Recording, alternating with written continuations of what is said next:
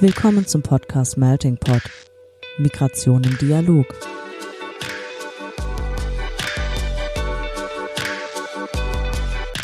In diesem Podcast sprechen wir mit NachwuchswissenschaftlerInnen aus verschiedensten Fachgebieten, die zum Thema Migration forschen. Ein Einblick also in die Migrationsforschung über die Grenzen wissenschaftlicher Disziplinen hinweg. Organisiert wird der Podcast vom Nachwuchsnetzwerk des Interdisziplinären Zentrums für Integrations- und Migrationsforschung an der Universität Duisburg-Essen. Hallo und schön, dass ihr wieder dabei seid bei einer neuen Folge von Melting Pot Migration im Dialog. Ich bin Marina und moderiere heute zusammen mit Andrea. Hi Andrea. Hallo Marina und hallo David. Hallo. Ja, wie immer haben wir auch einen Gast dabei. Das ist heute David Lorenz und wir freuen uns ganz besonders, äh, dass er uns heute hier besucht bei Melting Pot. Hallo David. Hallo Marina und hallo Andrea. Ja, schön, dass du dabei bist. Ja, David ähm, hat Philosophie und Soziologie in Frankfurt am Main studiert und dort eine Magisterarbeit schon zu Dublin-Verfahren und innereuropäischen Asylabschiebungen geschrieben. Und darauf aufbauend ähm, promoviert er derzeit in den Politikwissenschaften eben zum Thema der Kämpfe um Abschiebungen im Kontext des Dublin-Verfahrens bei Sonja Buckel in Kassel und er war eben dabei zunächst Stipendiat der Rosa-Luxemburg-Stiftung und hat daran Phasen der Lohnarbeit angeschlossen. Also zuerst in einer Asylrechtskanzlei und jetzt ist er an der FH Frankfurt beschäftigt. Und darüber kennen äh, David und ich uns auch schon ein bisschen, weil wir eben beide, also die FH Frankfurt und die Uni Duisburg-Essen, in die wissenschaftliche Begleitung ähm, von Gemeinsam Klappt's involviert sind. Das ist eine Landesinitiative in NRW, ähm, eben die sich mit jungen, geduldeten und gestatteten, geflüchteten Menschen beschäftigt. Genau, und da laufen wir uns immer mal wieder, leider gerade nur virtuell über den Weg.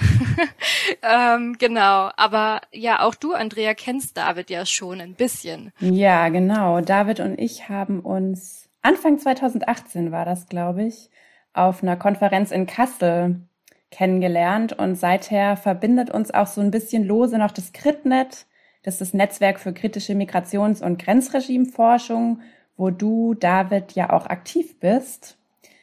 Genau, und ich würde sagen, um die Runde jetzt zu starten, beginnen wir wie immer mit unseren Entweder-Oder-Fragen. Dann kommst jetzt auch mal du zum Zug, David. Und wir haben uns diesmal Entweder-Oder-Fragen mit einem regionalen Bezug zu deinem Wohnort überlegt. Und die erste Frage bezieht sich so ein bisschen auf Freizeit. Techno in Frankfurt, top oder flop? Top. Ich vermisse es auch ein bisschen. Also gerade nicht so oft, ne? Corona und so. Ja. ähm, aber tanzen gehen wir schon wieder mal wieder richtig schön. Mm, das stimmt. Das können wir gut nachvollziehen, ne? Ähm, ja, wir bleiben so ein bisschen im Bereich Freizeit. Zumindest ist das jetzt nicht die beste Wahl für die Arbeit. Ähm, Im Bereich Kulinarisches. Lieber Appleboy oder Bier? Bier. Ich wohne zwar schon lange hier, aber ja. Der Appleboy ist dann doch nix. Ist, ist okay. Ist okay, okay. Die Begeisterung hält sich in Grenzen. Ja, und unsere dritte Frage ähm, drängt sich ja bei so einem Wissenschaftspodcast und Frankfurt eigentlich schon fast auf. Deswegen gibt's noch eine kleine Wissenschaftsfrage.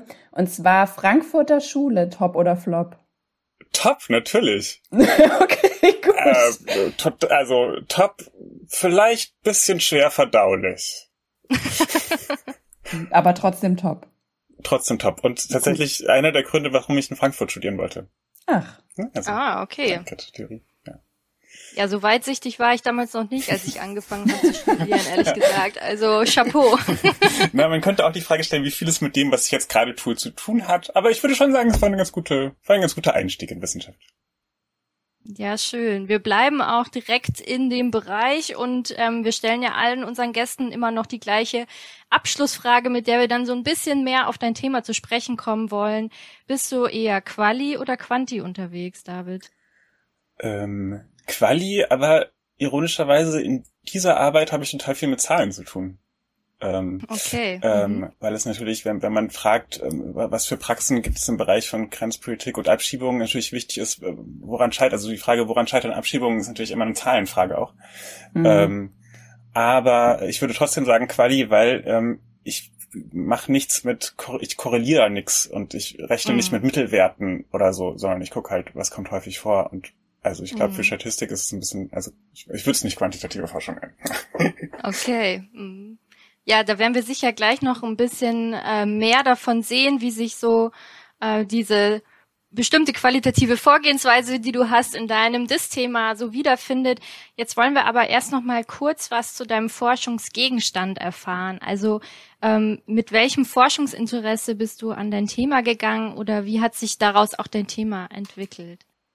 Also mein Thema ist ja ähm, die Umsetzung der Dublin-Verordnung sozusagen. Und das ist ähm, ein Gesetz, ein europäisches Gesetz, wenn man das so sagen kann, ähm, dass die ähm, Zuständigkeit für Asylverfahren zwischen den Mitgliedstaaten, also im Wesentlichen den europäischen Mitgliedstaaten, Mitgliedstaaten der Europäischen Union, äh, regelt und dass mhm. diese, diese Zuständigkeitsverteilung dann in letzter Instanz auch über Abschiebungen, die werden dann da Überstellungen genannt, aber es sind Abschiebungen, ähm, durchsetzt. Ne? Deswegen würde ich sagen, ich erforsche einerseits dieses Gesetz und die wie es dazu kam und wie es umgesetzt wird und dann aber konkreter auch ähm, interessieren mich vor allem diese, diese Überstellungen, also die Abschiebungen.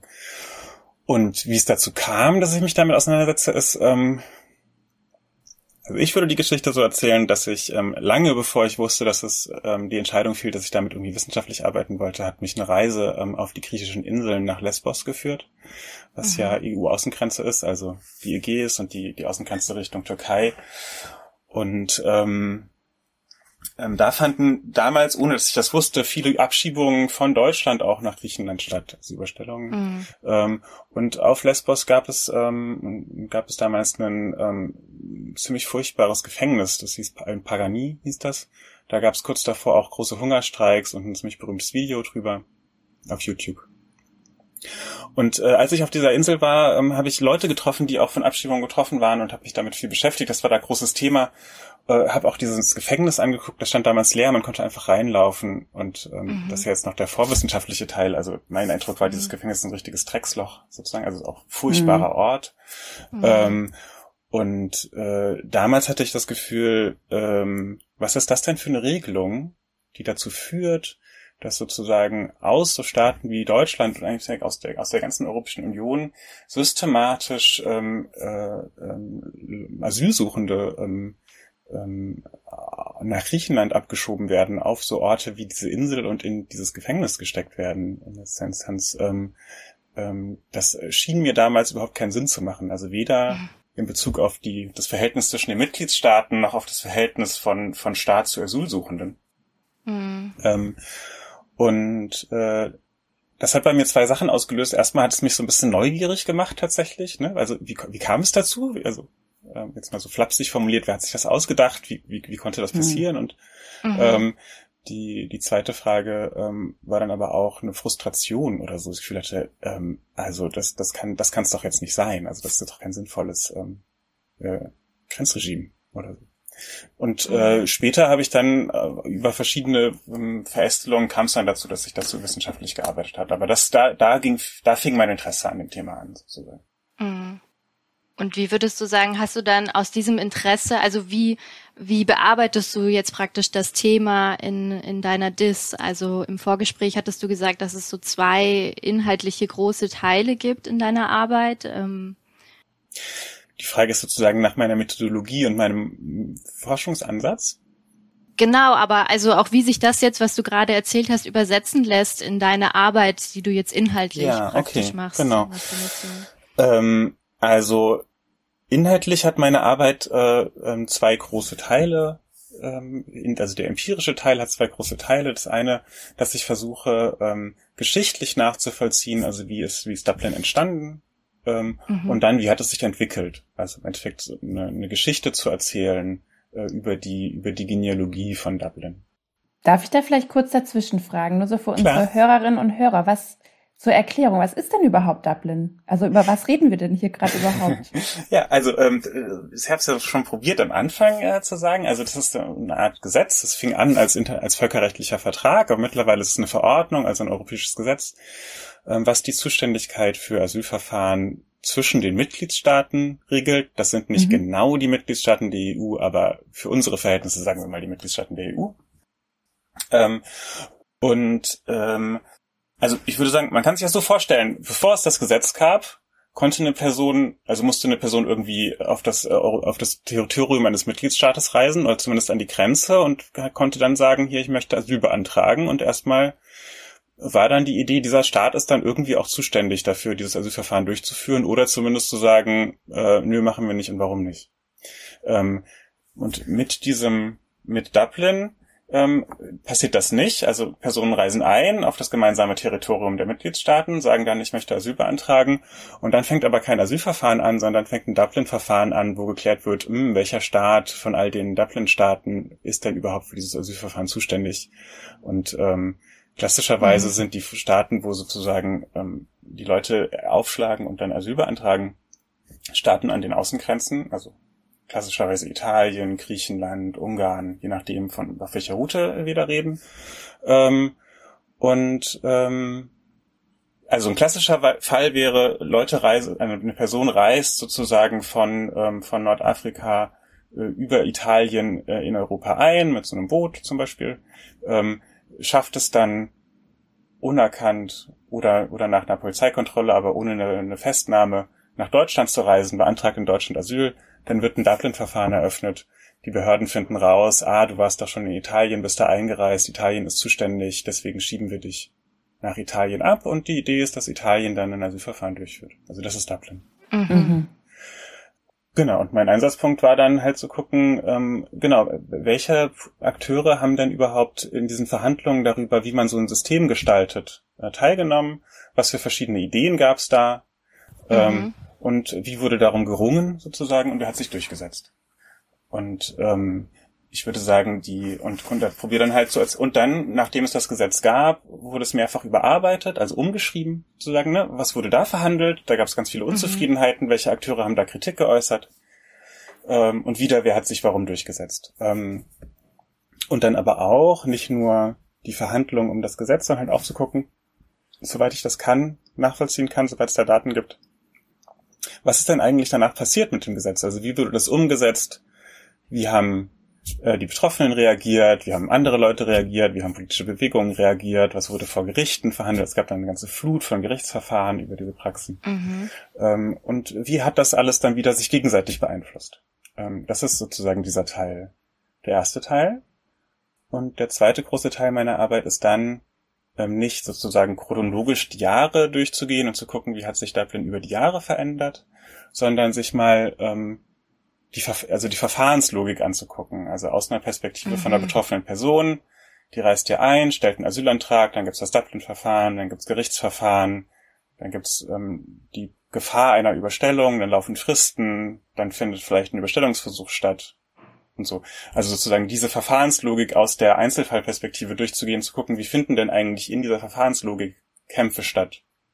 Ähm, mhm. ähm, genau, und die, die zu schildern. Das ist sozusagen die, die Idee.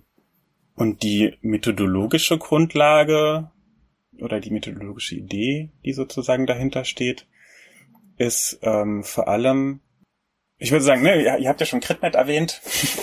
ähm, da, als ich da als junger Studierender äh, in Critnet reinkam, hat mich damals sehr beeindruckt, dass äh, eine der ersten Interventionen, die ich da so zur Kenntnis genommen habe, war zu sagen, Migration ist eigentlich normal. Das muss auch nicht, mhm. also das mhm. kann man auch erforschen, das kann man aber irgendwie auch sein lassen. Das gab es schon immer und das wird es wahrscheinlich auch immer geben und das ist schon interessant, aber das ist erstmal, ähm, ich würde sagen, ist erstmal kein Problem oder also da können sich Probleme raus ergeben, aber es ist halt auf eine Art irgendwie auch normal.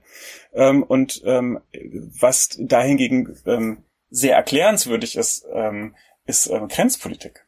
Also wa warum mhm. wird eigentlich aus Migration so ein Problem gemacht? Äh, und wie wird okay. das gemacht und welch, also wie erklärt sich auch die Gewalt, die, bei, die dabei eingesetzt wird? Ähm, und ähm, das war so ein, eine, ein, ein Fokus. Ich, ich, ich, ich habe mir Dublin und Abschiebung auch ausgesucht als, als zentraler Teil in einem Grenzregime. Also ich will Grenze erforschen mhm. sozusagen. Deswegen mache ich auch, ich würde gar nicht so richtig sagen, ich mache, glaube ich, gar keine Migrationsforschung im engeren Sinne. ähm, ich weiß, also ich hoffe, ihr wollt trotzdem mit mir diesen Podcast weitermachen. Aber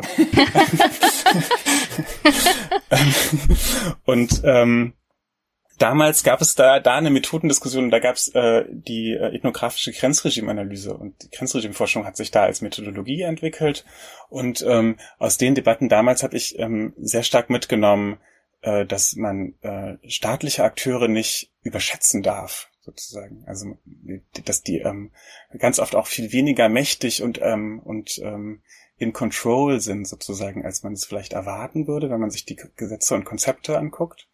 Ähm, und dass man, ähm, wenn man in diese Forschung geht, ähm, sehr offen dafür sein muss, also ich, dass man erwarten muss, sozusagen ganz die, auf ganz die, diverse AkteurInnen und Akteurskonstellationen zu treffen und dass ähm, auch die Initiative und Handlungsmacht der Betroffenen auf gar keinen Fall unterschätzt werden darf, sozusagen. Es kann mhm. natürlich ist immer noch eine empirische Frage, aber sozusagen im Forschungsdesign, es muss auf jeden Fall offen sein, das sehen zu können. Das okay. war mir sehr wichtig. Mhm.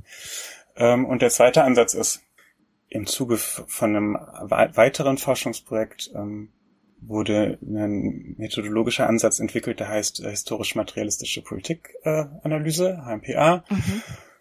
Und ähm, das ist der Versuch, äh, die Grundgedanken materialistischer Staatstheorie zu operationalisieren das bedeutet sozusagen so Grundgedanken von marxistischer Theorie, die ja erstmal sehr abstrakt sind, ähm, so anwendbar zu machen, dass man sie in empirische Forschungsprogramme übersetzen kann.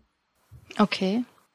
Und das ist in meinem Feld vor allem der Gedanke, ne, wenn man sich überlegt, wie funktionieren Staaten und jetzt konkret gesprochen bei mir, wie funktioniert Dublin, ne, also als, als mhm. Gesetz, als Teil von einem staatlichen Apparat, ähm, dann zu sagen, mh, hm, Staaten entstehen durch, also aus gesellschaftlichen Kämpfen. Es gibt sozusagen gesellschaftliche Kämpfe, da kämpfen verschiedene AkteurInnen miteinander.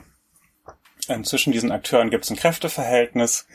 Ähm, irgendwelche Akteure oder Akteurskonstellationen setzen sich durch und schaffen es sozusagen damit, staatliche Politiken zu beeinflussen. Ähm, mhm. Das probiere ich in der Genealogie am Anfang so ein bisschen nachzuzeichnen.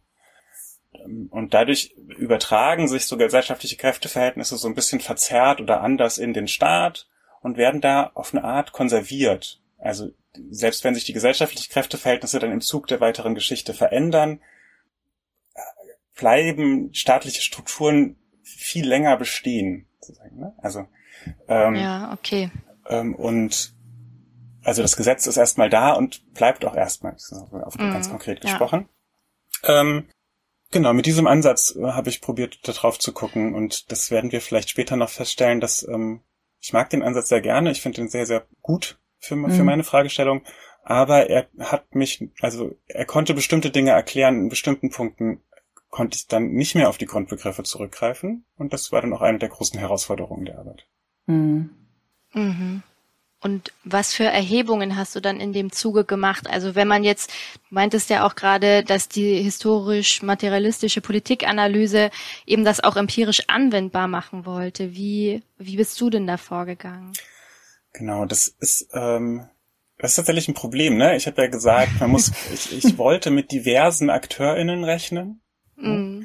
Und ähm, ähm, in diesem Feld von Abschiebepolitik sind wir in einem Feld, wo diverse Akteure versuchen aktiv die Grundlage ihrer Handlungen eben nicht öffentlich zu halten. Also äh, auf Seiten okay. des Staates hat man es viel mit so Apparaten zu tun wie dem Polizeiapparat, irgendwie der, der des BAMF als eine Behörde ähm, und Gefängnissen, Gewahrsamszellen, ähm, so. Das Ganze ist designt, dass es keinen öffentlichen Einblick da rein gibt. Ich mhm. konnte nicht einfach ähm, in die Bundespolizei in den Bereich im Frankfurter Flughafen reinlaufen und sagen, hallo, kann ich mal zugucken? So.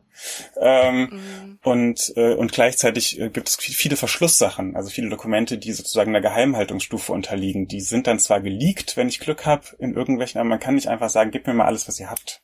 So, weil die dann sagen, ja, ist halt geheim. Und äh, mindestens ebenso dramatisch ähm, bei den Betroffenen, die, die ähm, viele Widerstandspraxen ähm, bauen darauf, dass sie halt eben mhm. für den Staat nicht so gut einsichtig sind. Ähm, und ähm, die so zu erforschen und offen zu legen, würde auch, also würden auch ethische Probleme daraus resultieren. Ich sage, damit würde ich mein, äh, damit würde ich ähm, ähm, die Leute, über die ich forsche, gefährden, sozusagen. Das hat mhm. sozusagen, das, das waren große Probleme in der, in der ethischen Forschung in dem Bereich. Und was ich tatsächlich gemacht habe, war ähm, auf eine Art äh, zu probieren, ähm, auf ganz vielen Wegen alle Informationen zu erstmal zur Kenntnis zu nehmen, die ich bekommen kann. Also mhm. ähm, ganz viel ähm, Dokumentenanalyse von ähm, der, also den ähm, den Institutionen der EU, also die Kommission schreibt ganz viele Auswertungspapiere, die bei den mhm. ganzen Überarbeitungen wird ganz viel Papier produziert, dann gibt es ganz viele Positionspapiere vom Europäischen Parlament, von verschiedenen Akteuren im Parlament, gibt es natürlich wissenschaftliche Beiträge, die ich probiere zu sichten. Dann gibt es ganz viel Statistik natürlich auf den verschiedenen Ebenen über Abschiebungen, über Asylanträge, zum Teil auch über Widerstandshandlungen. Es gibt parlamentarische Anfragen. Die linken Fraktion stellt regelmäßig parlamentarische Anfragen. Ähm, äh, an, das, an, die Bundesregierung, ähm, wo sie ganz interessante Zahlen äh, zur Abschiebe, zur Abschiebung äh, hervorheben. Das sind natürlich die Migrationsberichte und die ganzen Statistiken. Ich habe Interviews geführt, ähm, ich habe probiert, Presse zu sichten. Das war nicht so ergiebig, das habe ich dann irgendwann wieder aufgehört, das systematisch zu machen. Okay. Ähm, dann habe ich zwei Jahre in der Asylkanzlei gearbeitet. Das ähm, verwerte ich jetzt nicht eins zu eins, aber das geht natürlich auch als Hintergrundwissen ein. Das habe ich natürlich auch mhm. gemacht, ähm, weil mir das weiterhilft im Verständnis von diesen Asylverfahren und den Dublin-Verfahren natürlich.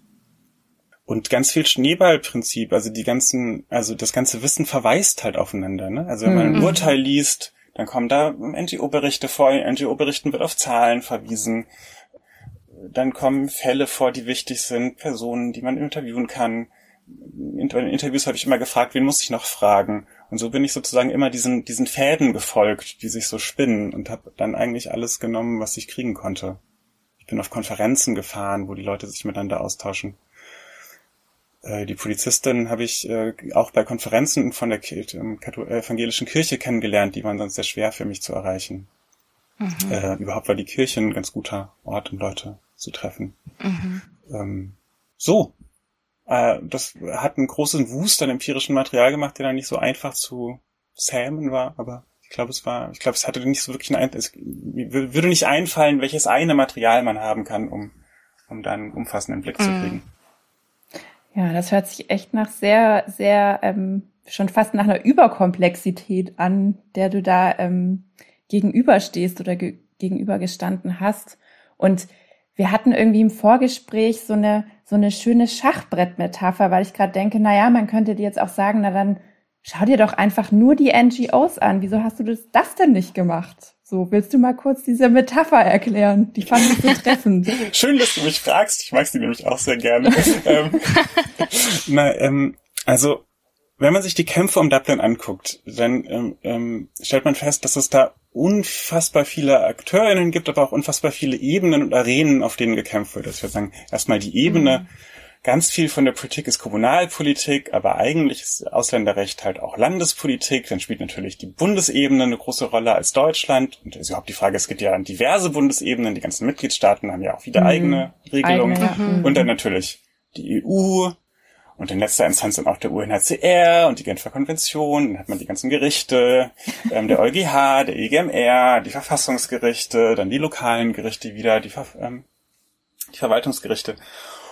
Und dann haben natürlich die ganzen Polizeieinheiten, das BAMF, zu den verschiedenen historischen Situationen wieder ganz andere Eigendynamiken. Und die die Migrantin natürlich auch. So und Migrantin ist ja auch eine ganz furchtbare Verallgemeinerung. Ja völlig unterschiedliche Leute in völlig unterschiedlichen Situationen, -hmm. von denen wir da mhm. reden. Ähm, das heißt, ähm, ja, Überkomplexität ist ein Thema. Ähm, und ähm, mein Problem war tatsächlich, wenn ich versuche, also ich habe ja gesagt, ich, prob ich probiere ähm, die Kämpfe hinter der hinter Dublin aufzuzeigen und zu erklären oder so und zu verstehen.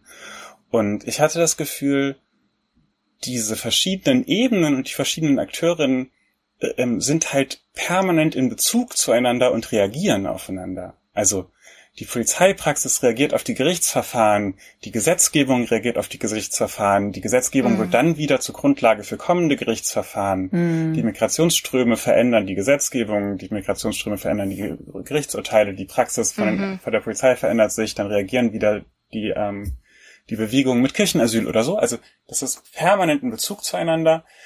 Also so ein bisschen wie ein Schachspiel sozusagen. Ne? Mhm. Wenn eine Figur einen Move macht, ähm, dann deckt sie eine andere Figur, bestimmte andere Wege werden aufgemacht. ähm, ja. Und um ein Schachspiel zu verstehen, muss man eigentlich alle Figuren äh, zur Kenntnis nehmen. Ähm, mhm. Man kann natürlich auch sagen, ich gucke mir nur die Springer an, das ist auch total interessant, sozusagen, aber man wird halt nie das Spiel verstehen können. Mhm. Ähm, und ähm, deswegen war mein Versuch ähm, zu sagen, ich muss sozusagen das ganze Schachbrett wahrnehmen können. Ich, ich mag alle Ebenen zur Kenntnis nehmen können.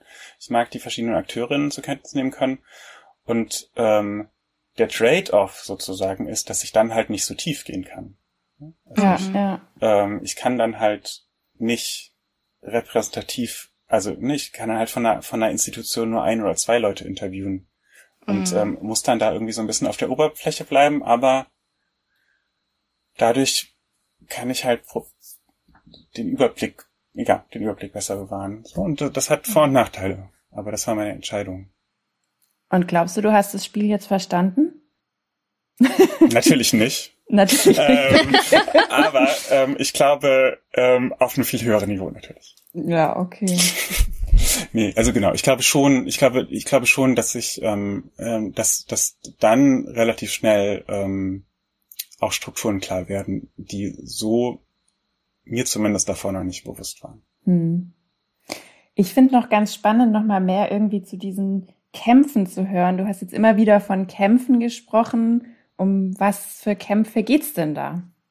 Ja, wenn ich, wenn ich Kämpfe sage, meine ich jetzt nicht unbedingt, dass Leute sich kloppen oder so, ne? Also, mhm, ähm, das habe ich mir sondern, gedacht, ja. genau. Ähm, sondern Kämpfe ist sozusagen auch ein, ein wissenschaftlicher Begriff, ich sagen vielleicht sowas wie Auseinandersetzung, ne? Also mhm. verschiedene AkteurInnen oder Akteursgruppen ähm, treffen aufeinander, haben unterschiedliche politische Vorstellungen oder unterschiedliche Interessen und fangen dann an, ähm, da miteinander zu ringen, sozusagen. Der, der, der, in der marxistischen Theorie wäre der klassische Kampf halt der Klassenkampf, ne? Kapitalistin, mhm. mhm. Und ähm, wenn wir jetzt wieder auf die HMPA, also auf diesen methodischen Ansatz äh, zurückgehen, mhm. dann würden die sagen, man kann dieses, diese, dieses überkomplexe Wirrwarr von verschiedenen AkteurInnen ähm, bei den Kämpfen um Hegemonie in der Gesellschaft, also bei Kämpfen um die Herrschaften in der Gesellschaft, so ein bisschen sortieren, indem man sagt, es gibt im Bereich der Migrations- und Grenzpolitik in Europa gerade, also ne, historisch spezifisch, im Groben vier Hegemonieprojekte, denen sich verschiedene Akteurinnen zuordnen lassen anhand ihrer Strategien. Diese Hegemonieprojekte, die die da aufmachen, sind ein neoliberales Hegemonieprojekt, ähm, ein soziales Hegemonieprojekt, ein linksliberal alternatives Hegemonieprojekt und ein ähm, national-konservatives Hegemonieprojekt. Mhm. Ne, um so eine Vorstellung davon zu kriegen, wovon wir reden. Und diese verschiedenen Hegemonieprojekte bestehen aus AkteurInnen, die miteinander vergleichbare Strategien verfolgen. Und diese Strategien wiederum gliedern sich in, ein, in, ein, in Problemdefinition, also Problemverständnis, ähm, eine Vorstellung davon, was ein guter Zustand, ein erstrebenswerter Zustand wäre, auf der das Ganze hinauslaufen sollte und einen Weg, wie man sozusagen vom Problem zum Ziel kommt. Wenn wir es jetzt auf äh, Migration, Politik oder Abschiebepolitik übertragen, könnte man zum Beispiel so grob sagen, für national-konservative Akteurinnen wäre das Problem sozusagen der Souveränitätsverlust von Staaten und Kontrollverlust an den Grenzen, dass Leute illegal rüberkommen und dass das als ganz als großes Problem äh, wahrgenommen wird und ein guter Zustand mhm. wäre halt geschlossene Grenzen oder zumindest mal ein starker Staat, der die Kontrolle hat und sich aussuchen kann, wer darf kommen, wer, wer soll bleiben. So.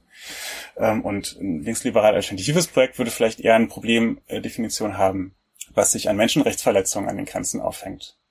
Äh, und mhm. da wäre der gute Zustand dann halt eher ähm, sozusagen halt weniger Gewalt, besserer Schutz der Menschenrechte, vielleicht ein bisschen mehr Freiheit.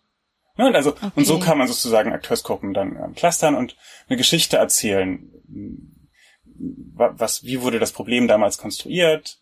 Welche mhm. Vorschläge gab es? Und das lässt sich tatsächlich ganz gut zeigen. Ne, dass äh, da Akteure waren, die gesagt haben, wir wollen Dublin, weil wir wollen, dass es schneller und ähm, verlässlicher mhm. Asylverfahren durchgeführt werden, kann man sagen, okay, eine linksliberale alternative Strategie. Und es gibt halt Leute, die sagen, äh, oh, wenn wir jetzt Schengen einführen und die Binnengrenzen abschaffen, dann haben wir doch den totalen Kontrollverlust der Staaten. Deswegen müssen wir unbedingt dafür sorgen, dass sozusagen die Außengrenzen dieses gemeinsamen Raumes dann wieder geschlossen werden. Und eigentlich wollen wir Dublin als eine Strategie für Grenzschließung. Und da würde ich sagen, nationalkonservative Strategie. Ne? Und so kann man dann sozusagen so clustern. Das ist der eine große Ansatz gewesen. Und ähm, das hat ziemlich gut funktioniert bei den Kämpfen, die ähm, äh, darauf zielen, äh, die Kontrolle in der Gesellschaft zu übernehmen, also die, die Hegemonie zu erlangen und in letzter Instanz auch Einfluss auf den Staat zu bekommen und den Staat zu verändern. Ich würde. Mhm. Und das mhm. ist ja auch, wenn ihr euch erinnert, vielleicht, ähm, das war immer die Fragestellung des, des Staatsprojekts Europa, wo die HMPA äh, entwickelt wurde. Mhm. Und ähm, ich würde okay. sagen, das sind Kämpfe um den Staat. Das ist mein mhm. Arbeitsbegriff in, in meinem Kopf jetzt für mein für mein Forschungsprojekt. Das habe ich noch gar mhm. nicht gesagt. Ich bin noch nicht fertig. Ne? Also alles, was ich gerade sage. ja, ähm, stimmt. ähm, und ich würde sagen, das sind zum Beispiel Kämpfe um, also um die Verabschiedung und das Design von Dublin als Gesetz. Das ist ein Kampf um den Staat, aber auch um die Neufassung, also um die Veränderung. Und in letzter Instanz auch so strategische Prozessführung, also sozusagen ähm, gerichtlich dafür zu gucken, ähm, ähm, wie das Gesetz ausgelegt werden muss und sozusagen die juristische herrschende Meinung zu beeinflussen. Das sind alles Kämpfe um den Staat. Ich würde sagen, ähm, die äh, Kämpfe um die Abschiebung sozusagen, ne? also wenn sich dann Betroffene mit den Polizistinnen auseinandersetzen müssen im Flugzeug, mhm. mit den Pilotinnen auseinandersetzen müssen oder Kirchenasyl oder Untertauchen oder so. Das sind eine mhm. andere Sorte von Kämpfen, die funktionieren nach ganz anderen Logiken. Ich würde sagen, das, das nenne ich Kämpfe mit dem Staat äh, und die ah, funktionieren ja. anders sozusagen. Und das würde ich jetzt die zwei großen Kategorien von Kämpfen, die ich da äh, aufmachen würde. Und ich glaube, nur letzter mhm. Satz vielleicht, ähm, in den Kämpfen ist ja immer der Kräfteverhältnisbegriff äh, ein sehr zentraler. Und ich würde mhm. auch sagen, ähm, bei beiden Kämpfen haben wir es mit Kräfteverhältnissen zu tun, aber ich glaube, ich würde da, also ich würde sagen, meine Arbeitsbegriffe sind, bei den Kämpfen um den Staat gibt, gibt es politische Kräfteverhältnisse, sind andere Ressourcen, andere Akteure, die funktionieren anders. Und bei den Kämpfen mit dem Staat sind es vor allem operative Kräfteverhältnisse, wieder andere Ressourcen, andere Regeln. Das probiere ich dann so aufzuzeigen.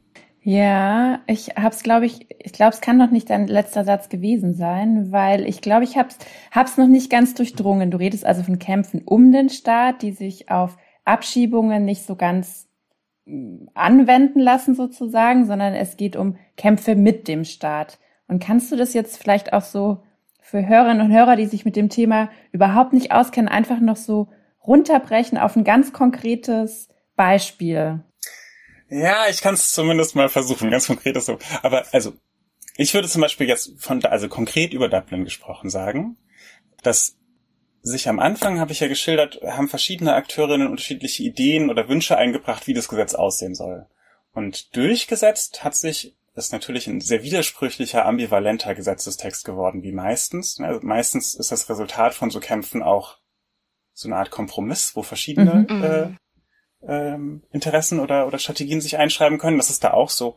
Aber ich würde sagen, durchgesetzt haben, hat sich eine Idee, die sagt, die Zuständigkeit für die Asylverfahren soll danach verteilt werden zwischen den Mitgliedstaaten, welcher Staat die Verantwortung dafür hat, dass der Asylantrag gestellt werden kann. Also vor allem, wenn ein Staat seine Grenze nicht vernünftig dicht hält und Leute deswegen unerlaubt rüberkommen können und sich daraus mhm. dann einen Asylantrag ergibt, soll halt der Staat äh, gefälligst sich um das Asylverfahren kümmern, der halt seine Grenze verdammt nochmal nicht richtig zugehalten hat.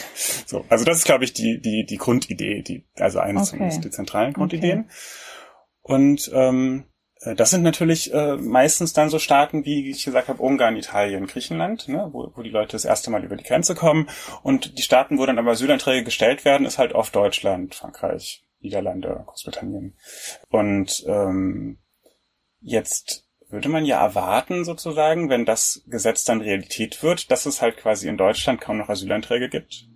Oder mhm. Asylverfahren, nee, falsch. Asylanträge gibt es, aber keine Asylverfahren mehr. Mhm. Und mhm. wenn sozusagen mal in einem Jahr so 500.000 oder eine Million Leute einreisen, dass dann halt auch Hunderttausende von Abschiebungen an die Peripherie stattfinden, mhm. die europäische. Ne? Das ist aber nicht passiert, sondern ähm, es gibt schon Abschiebungen äh, nach diesem Kriterium des illegalen Grenzübertrittes, ähm, aber wirklich wenige im Vergleich zu den Asylantragszahlen. Also wir reden hier von ein paar Dutzend, ein paar hundert, mhm. vielleicht in den Hochzeiten ganz wenigen tausend im Jahr.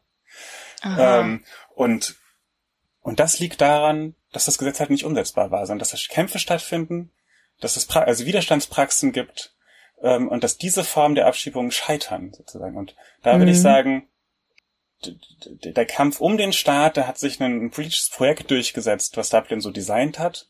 Und mhm. ähm, in der konkreten Umsetzung wurde das dann aber wieder quasi verunmöglicht, weil Leute sich halt äh, gegen diese Abschiebung so, so effizient wehren und auch weil Mitgliedstaaten sich der Umsetzung dieser Sache so effizient verweigern und auch Erfolge vor Gericht erstritten mhm, werden, mhm. Dass es sich halt nicht durchsetzen lässt. Das wäre, ist das mhm. ein konkretes Beispiel? Ja, ich fand es doch ganz Okay. Ja, auf jeden Fall. Doch. Dankeschön, Dankeschön.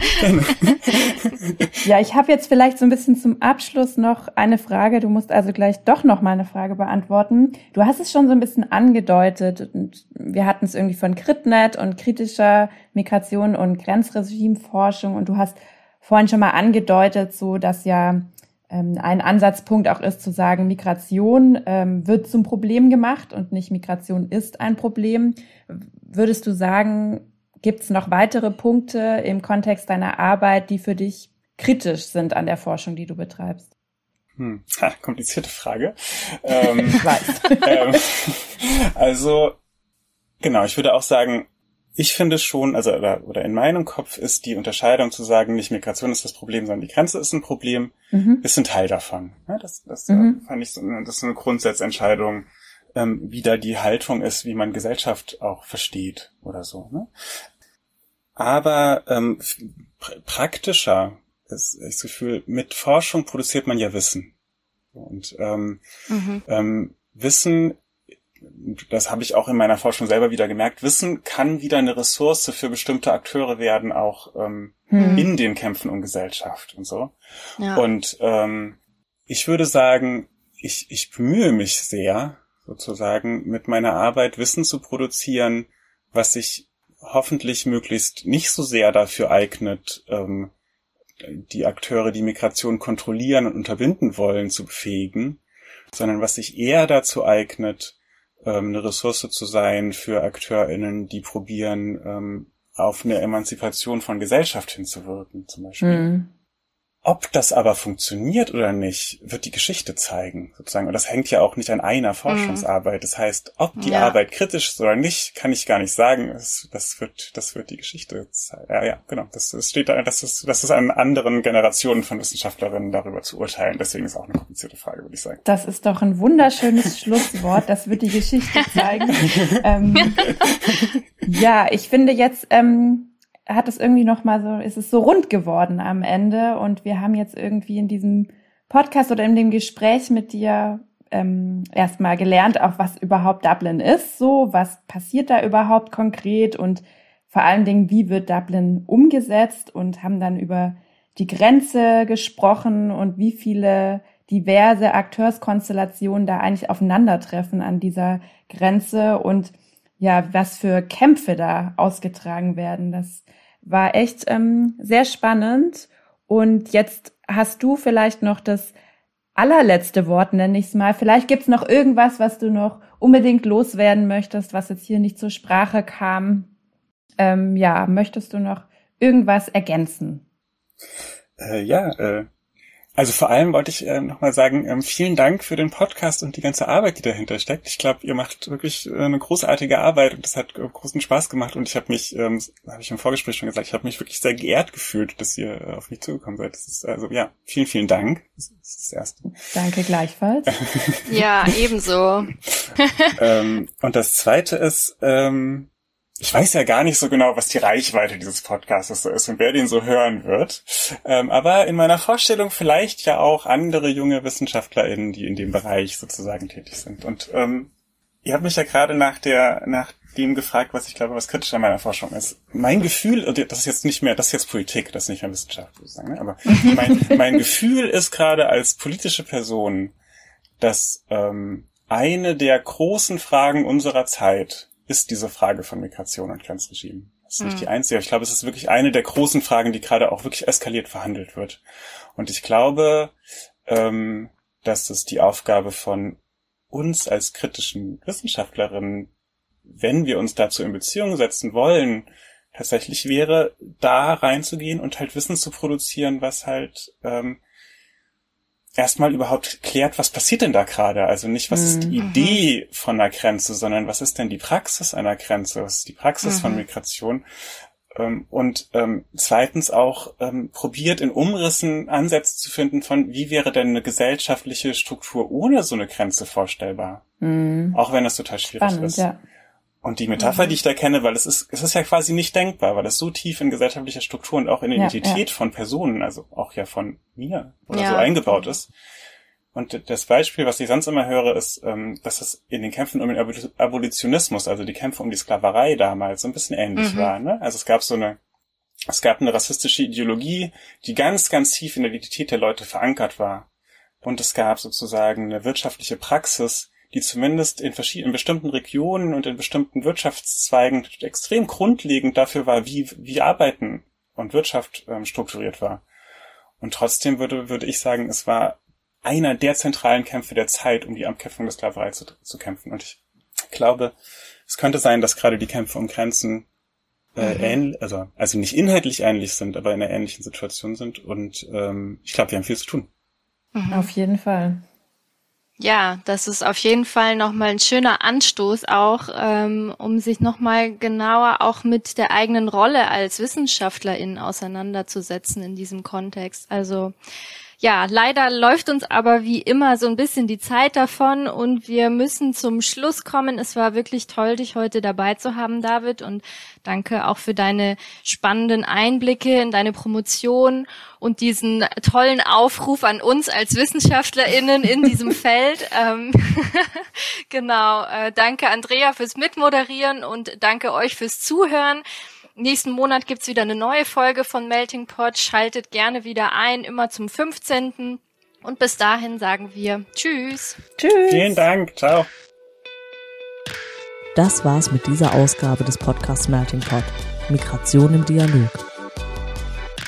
Für mehr Informationen über die Arbeit unseres Netzwerkes und für Updates zum Podcast findet ihr uns auf Twitter unter @incenten. Vielen Dank fürs Zuhören und bis zum nächsten Mal.